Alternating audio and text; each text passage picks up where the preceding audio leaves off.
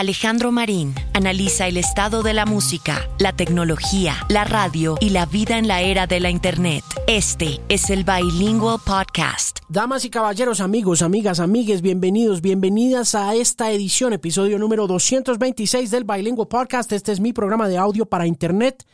Mi nombre es Alejandro Marín, un saludo muy especial y muchísimas gracias a Alaska por darme la oportunidad de conocer un poco más de ella y de ese fenómeno que ha sido su carrera a lo largo de 40 años de música, Fangoria, Los Pegamoides, Dinarama y mucho más. Fue un gusto poder hablar con ella un rato. Un saludo muy especial también a la gente que me escribió desde diferentes partes del mundo, en particular un mensaje muy bonito que recibí de Jesús Cabrales, quien me escucha desde Maine, en los Estados Unidos, y a través de Instagram hizo un reach out diciendo Alejandro, buenas noches, hoy escuché sus dos últimos podcasts y siento mucho lo de su amigo. Sé que es una pérdida difícil. Mi papá fue el tercer médico de Colombia que murió por COVID. Mis más sinceras condolencias. Llevo muchos años siguiéndolo desde la emisora con su libro y sus podcasts. Quería felicitarlo y decirle humildemente que lo admiro y valoro mucho su trabajo. No soy melómano como usted, pero pues me gustaría saber un poco de todo y gracias a su labor aprendo y me entretengo mucho. Disculpe la lora, pero pues de verdad que pude sentir el vacío que le dejó su amigo, al igual que a mí me dejó el de mi papá. Nuevamente gracias y cuídese mucho. Saludos. Para Jesús muchísimas gracias, un abrazo enorme en la distancia y también mi solidaridad, mi sentido pésame y mi abrazo fuerte de vuelta por la pérdida de su padre y por supuesto a todos y todas ustedes que escuchan este programa y que han perdido a alguien durante la pandemia que se repita ese abrazo una y otra vez a lo largo y ancho de la Internet. Emanuel Orbiler está en el episodio número 226 del podcast. Es un músico argentino a quien conocimos como la mitad del famoso dúo Ilia Kuriaki and de Valderramas, cuyo álbum Chaco de 1997 se tomó al rock en español por sorpresa y sentó las bases también de la cultura del hip hop más adelante y de esa diversidad cultural que a partir de ese álbum que exploraba funk, hip hop, rap, punk, rock y mucho más, terminó siendo una piedra angular de cómo entendemos la música pop hoy en día. Pero pues obviamente antes de eso había otros discos no tan famosos, pero igual de culto como Fabrico Cuero, como Horno para calentar los mares. Yo es que pues llegué, como estoy seguro que muchos de ustedes, a los Ilia Curiaquian de Valderramas por Chaco, que considero es una obra maestra del rock latinoamericano, que rompió barreras, rompió esquemas, rompió modos de pensar y nos entregó muy buena música de principio a fin. La carrera de los Kuriaki continuó, pero también las carreras tanto de Dante Spinetta, su compañero, como de Emanuel, quien ha tenido muchísimo éxito y acaba de lanzar un disco de versiones acústicas medio desnudas grabadas al aire libre en ocasiones. Un disco llamado Pitada. Y ese disco es el motivo para encontrarme con una figura a quien nunca había entrevistado, pero que hace parte de mi adolescencia indiscutiblemente y que creo que pues valía la pena expresarle esa felicidad de encontrármelo 20 años, 25 años después de haberlos conocido, ¿no? Fue un poquito fanboy el approach, el acercamiento, fue un poquito fanático el acercamiento a la entrevista y creo que eso a veces no funciona tan bien con músicos y con artistas. Uno quiere simplemente expresar el cariño, pero termina intimidando al músico y de pronto sentí que eso pudo haber frenado el transcurso de la conversación, pero en términos generales no hay nada más bonito de este oficio que tener la oportunidad de conversar con músicos a los que uno admira y Emanuel es uno de ellos. Es mi invitado muy especial a este episodio número 200 26 del Bilingual Podcast con motivo de su nuevo álbum Pitada. Aquí está mi conversación con Emanuel Orbiler.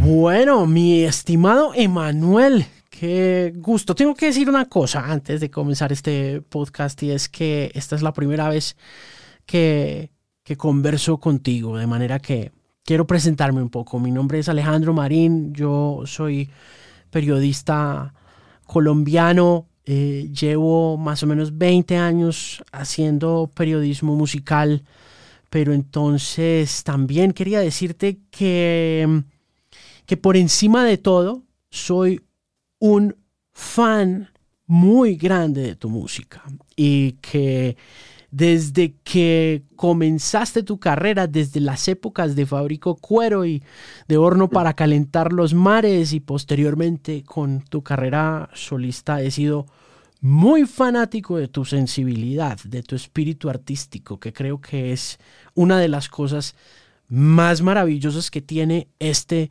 nuevo álbum porque siento una conexión de esos dos mundos de una manera muy poderosa. Así que no solamente vas a hablar con un periodista, sino con alguien que aprecia mucho tu trabajo, de veras. Bueno, qué alegría, hermano, qué alegría, qué alegría poder hablar después de 20 años. Eh, nada, voy a poner los lentes porque no, son muy grandes estos, pero no es que quiero salir lindo, sino que eh, me, pasa que se empieza a cansar mi, vista. Eh, bueno, esto está mejor. Así que nada, esto. Eh, bueno, sí, eh, nada, qué bueno, qué bueno de verdad hablar con vos, poder charlar eh, y que loco sí, que si hace 20 años estás haciendo lo que haces y yo también hace mucho tiempo nunca hayamos hablado, pero bueno, nunca es tarde para, para intercambiar conceptos. Sin duda alguna, sin duda alguna. Mira, hablemos de Pitada, porque es que mm, has hecho mucho trabajo solista.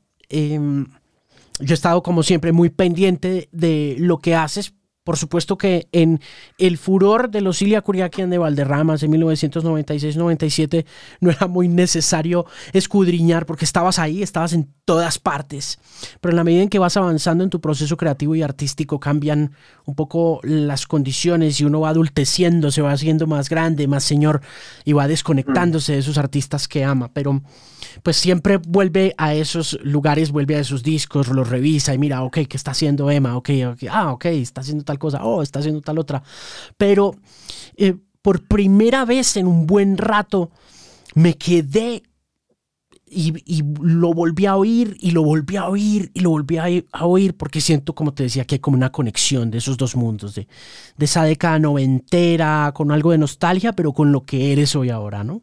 Sí, qué loco. Eh, pero sí, sí, uno, uno va plasmando ¿no? Eh, la actualidad, pero nunca, nunca deja de estar ahí también lo que uno ha sido y, lo que uno ha aprendido y lo que uno trae también de, tanto camino recorrido, ¿no?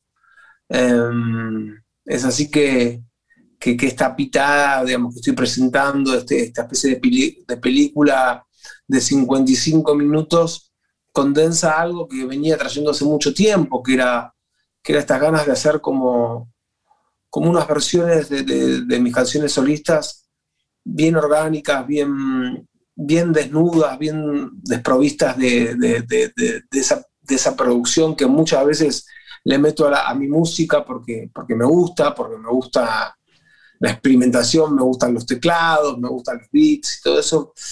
Pero después de, mucho tiempo de hacer lo que hago, sentía que hacer algo justamente que vaya en, no en contra, pero sí por otra dirección, una dirección mucho más sutil, mucho más minimalista, estaba bueno y bueno, es así que, que esa idea que muchas veces está en la fantasía de uno, se plasmó y es una realidad y bueno, y estoy contento con eso. ¿no?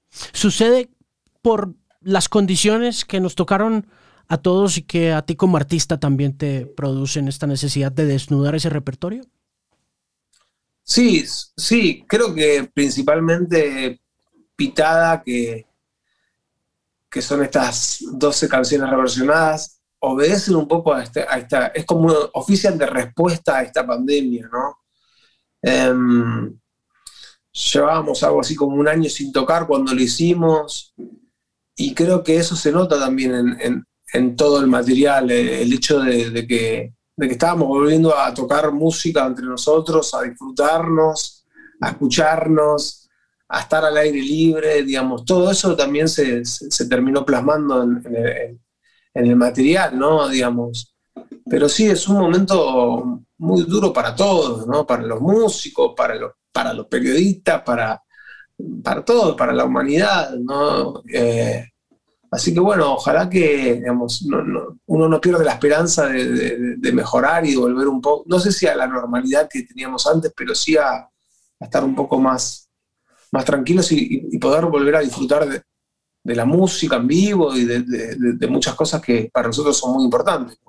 La decisión de desnudar las canciones y de ponerlas, eh, de hacer estas nuevas versiones, es una decisión personal o viene acompañada de algún AIR en especial? ¿Hay algún músico amigo, algún colega que te dice hagamos esto o simplemente te levantas un día y dices quiero volver a hacer estas canciones pero las quiero así? Te va a dar risa la respuesta mía, pero un poco tiene que ver con muchas veces en, en etapas donde uno saca un disco, viene después la etapa de la promoción, ¿viste?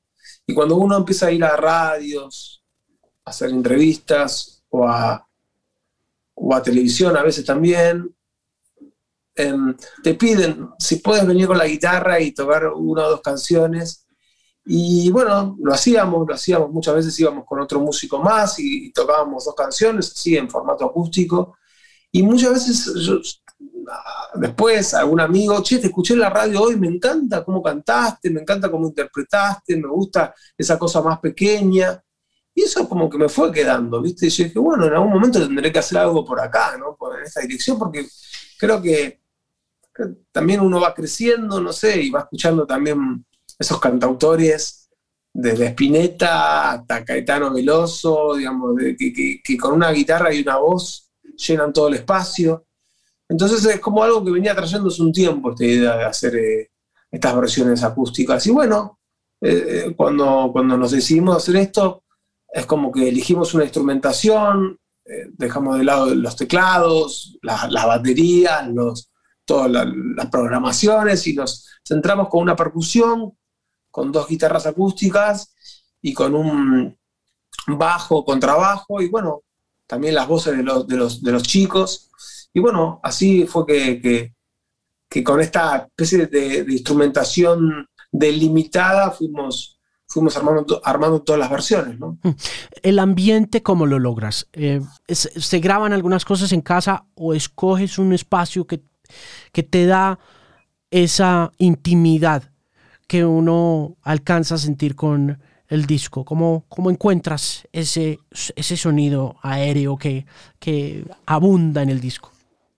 No, para mí fue una sorpresa muy loca porque yo sabía que, bueno, que íbamos a grabar al aire libre, es decir, eh, íbamos con técnicos de sonido muy buenos que sabían bien cómo tomar todo, con unos micrófonos muchas veces chiquitos, bueno, a veces se usé micrófonos más grandes, pero, pero me sorprendí mucho cómo, cómo había quedado la grabación, ¿no? Eh, y entonces no tuvimos que grabar nada después. Eh, tal vez alguna guitarra que, porque se metió un ruido especial, entonces era como que había que arreglar una partecita, pero básicamente es, es lo, lo que escuchamos, es lo que se grabó. Y, em, y, obviamente bien mezclado. Después también sí, hicimos esas mezclas en donde uno mejora las cosas que, que, le pone una camarita en algún lugar, le pone una cosa en el otro, pero es como la cosa era como, bueno, nada, mezclémoslo de manera también sutil y no, no arreglemos cosas, porque tiene que estar esa fuerza de lo, del vivo y, esa naturalidad, y creo que, bueno, que, estuvo bueno también que sea de esa manera, ¿no?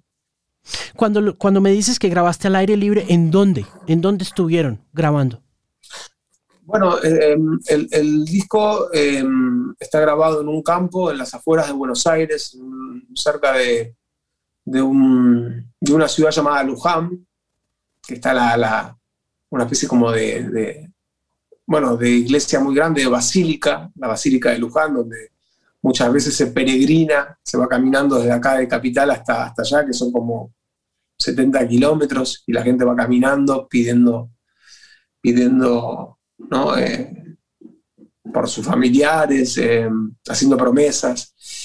Y, mm, bueno, nada, eh, cerca de esa ciudad hay, mucha zona de campo y es un, es un lugar muy lindo, muy, de mucha naturaleza, al oeste de, la capital federal. Em, bueno, hace un tiempo tuve la suerte de, comprar un terreno en esa zona y bueno, y, empezar a armar una casa. Entonces es un lugar que también en la pandemia estuve yendo mucho porque justamente la naturaleza yo siento que, nos salva en este momento, ¿no? De tener que estar encerrado. ¿Cómo ha sido em, habitar una nueva casa o comprar una nueva casa? ¿Cómo te ha ido con eso? Bueno, fue un, largo trabajo que nunca había hecho en mi vida, ¿no? El hecho de hacer una casa, ¿no? Pero lo, veo como, una, como una acción bastante, no sé si la palabra es poética, pero sí es como, viste, como, nada, es como una película que va avanzando, ¿no? ¿Viste? Es decir, eh, nada, desde el, momento, desde el primer momento en el que empiezan a, hacer un pozo para, para poner algo, ¿entendés? Hasta que después eh, terminas viviendo ahí y, todo justamente la, la, naturaleza. Eh, me pasó de entender un poco más la, naturaleza. Yo me pensé que, que, los animales eran totalmente nómades todo el tiempo y, y ahora me pasa, viste, de estar ahí y saludar a la, lechuza todos los días. Hola, buenas. ¿entendés? Y que está siempre el mismo palo, una lechuza, no sé, eh, que aparezcan otros animales. Eh, ese diálogo que nunca lo había tenido me, empezó a gustar y me parece más flashero que tomarse un ácido, ¿entendés? Eh, nada, es, es, como muy linda la naturaleza en ese sentido. Me mencionabas a Luján y este sitio de peregrinación en Argentina. ¿Tuvo que ver eso con la escogencia no solo del terreno, sino también de la construcción de las nuevas canciones, esa espiritualidad que parece rebosar en ese sitio, ¿tuvo algo que ver en tu escogencia del lugar? Tal vez, eh, bueno, todo tiene que ver. Em, es, loco cuando uno va a esa ciudad porque yo estoy como a 20 minutos de, de, viste, salís desde el campo, agarras una ruta, no sé qué, y, y, llegás y cuando vas llegando, viste, se te aparece una especie como de sagrada familia en el medio también de, una zona que no, que no lo es, no, no, es Barcelona. Eh, Adrián Dárgelos tiene un poema un poco que, que habla un poco de, de, del haber montado una basílica en, un lugar donde, donde, no sé, donde nunca uno capaz hace 100 años no se imaginaba que, eso iba a estar ahí. Entonces, digamos, a veces también, bueno, tiene esa cosa que ver con, con los religiosos y con los españoles, ¿viste? De, montar cosas religiosas en, la selva, pareciese ser, ¿no? Aunque Luján no es la selva, ¿no?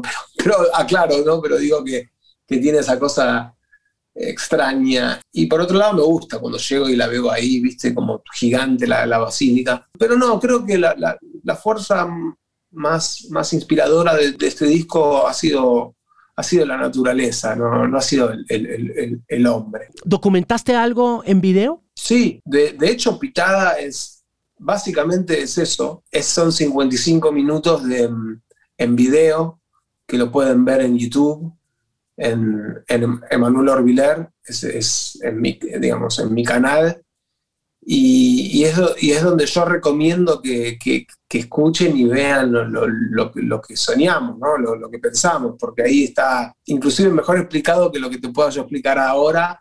Es, es eso, es tomarse esos 55 minutos y, y poder, poder verlo también, eh, todas las versiones y, y, ver cómo también nos vamos moviendo dentro de este, de este campo, nos vamos moviendo de lugares y bueno, vamos como colonizando diferentes diferentes situaciones y creo que, bueno, básicamente esto fue concebido como, como, como un relato audiovisual, ¿no? Así que por eso yo digo que, es la mejor manera de, fumar esa pitada es, es, en, YouTube. ¿Extrañas algo de la década de los 90? Es decir, la hemos pasado muy bien en los 90, ¿no? Hemos, hemos hecho cosas muy, muy lindas. Hemos hecho discos yo creo, para siempre. Hemos tenido también una inconsciencia que es un gran valor de la juventud, ¿no? Esa inconsciencia de, ir para adelante y de, y hacerle caso a, los sueños, ¿no? Hicimos un disco como Versus, que tal vez en su momento no fue tan entendido, pero que fue, digamos, nosotros dijimos, bueno, queremos hacer el disco de nuestra, de, nuestra vida, de nuestros sueños, y queremos que esté el arreglador de Michael Jackson, y queremos grabarlo en Los Ángeles, y queremos que haya una orquesta de cuerdas, y todo eso. Y bueno, estábamos con un productor que era un fuera de serie de, la época, Pelo Aprile, que falleció hace unos días, así que le quiero dedicar también este, este, esta charla con vos a él, porque fue un tipo muy importante dentro de la escena de la música latinoamericana, te podría decir, porque hizo cosas en, muchas, en muchos países. Él hacía caso un poco a nuestras locuras y, es así que hicimos discos como, como Versus, en donde nos gastamos un cuarto de millón de dólares y, y bueno, y bueno, nada, eso, eso, fueron los 90 para nosotros, ¿no? Como hacer todo lo que nos dictaba el, corazón y, la ambición también de esos años. En el buen sentido, la ambición. ¿Y cómo sientes la música ahora, Emanuel, ahora que estás regresando y desnudando estas canciones y que se siente como tan, tan básico, pero al tiempo tan profundo todo lo que estás haciendo con ellas? ¿Cómo sientes el panorama en general, sobre todo como para la música latinoamericana? ¿Dónde lo ves? Ya, es un, es un momento donde, donde creo que yo que se industrializó mucho todo, que es muy grande y que, y que los artistas, algunos gozan de, de, esta nueva cosa de, los, de los números, de las visualizaciones, de los millones de plays y todo eso, que tiene que ver también con, con, esta era tecnológica, ¿no? Chaco, que fue nuestro disco más exitoso, no se medía en, en play, se medía en cantidad de, digamos, de discos vendidos, de, entradas vendidas en los, en los, shows. Y ahora la música se, vive, se mide en plays eh, y es algo extraño. Eso hizo también que alguna música, bueno, sea abusada un poco, ¿no? Digamos, eh, me pasa mucho que, que, la música cuando voy a comprar algo al supermercado es como que parece que fuera siempre el mismo tema. Y yo sé que, bueno, yo sé que dentro de, esos estilos de, música, que mm, puntualmente me estoy refiriendo más a lo urbano, hay muchos músicos buenos y que se destacan. Y de hecho, Ila Kuriaki fue una banda que, que, arrancó un poco también con el hip hop en, Latinoamérica y, mezclando los, los, estilos, mezclando el funk, el R&B todo eso. Pero bueno, es un momento donde también hay que investigar, como en todas las épocas, hay que investigar para llegar a los artistas también, que tal vez no son los que más suenan en las radios, pero que sí eligen ir por un camino propio y, esos tal vez son los artistas que más me interesan a mí. Yo te voy a decir una cosa que me pasó hace mucho tiempo ya cuando, cuando salió el Phrenology de The Roots. Creo que esto me ha pasado en un par de ocasiones con Kuriakis y con Soda sin que haya de pronto una relación directa de verdad. Pero el final, las últimas tres o cuatro canciones, los últimos tres o cuatro cortes del Phrenology de Roots tienen un pedazo que cuando yo lo oía en ese momento que salió, yo decía, esto ya lo hicieron los Curiaquén de Valderramas en Chaco.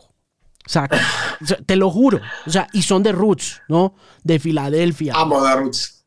Que son esta banda súper grande y orgullosa de espíritu negro, pero te puedo jurar que uno siente un nivel pionero al oír ese final de The Roots del Phrenology, que es un gran disco, uno dice, Emanuel y Dante ya estuvieron acá. Con eso puedo definir lo transgresor y lo importante que fue Chaco, ¿no? Es una cosa, fue, fue muy, muy grande esa conexión de hip hop, de funk, de, de rock. De veras que creo que es insuperable, ¿no? Sí, sí, fue un momento donde, donde se acomodaron algunas cosas, donde acomodamos también nuestras influencias.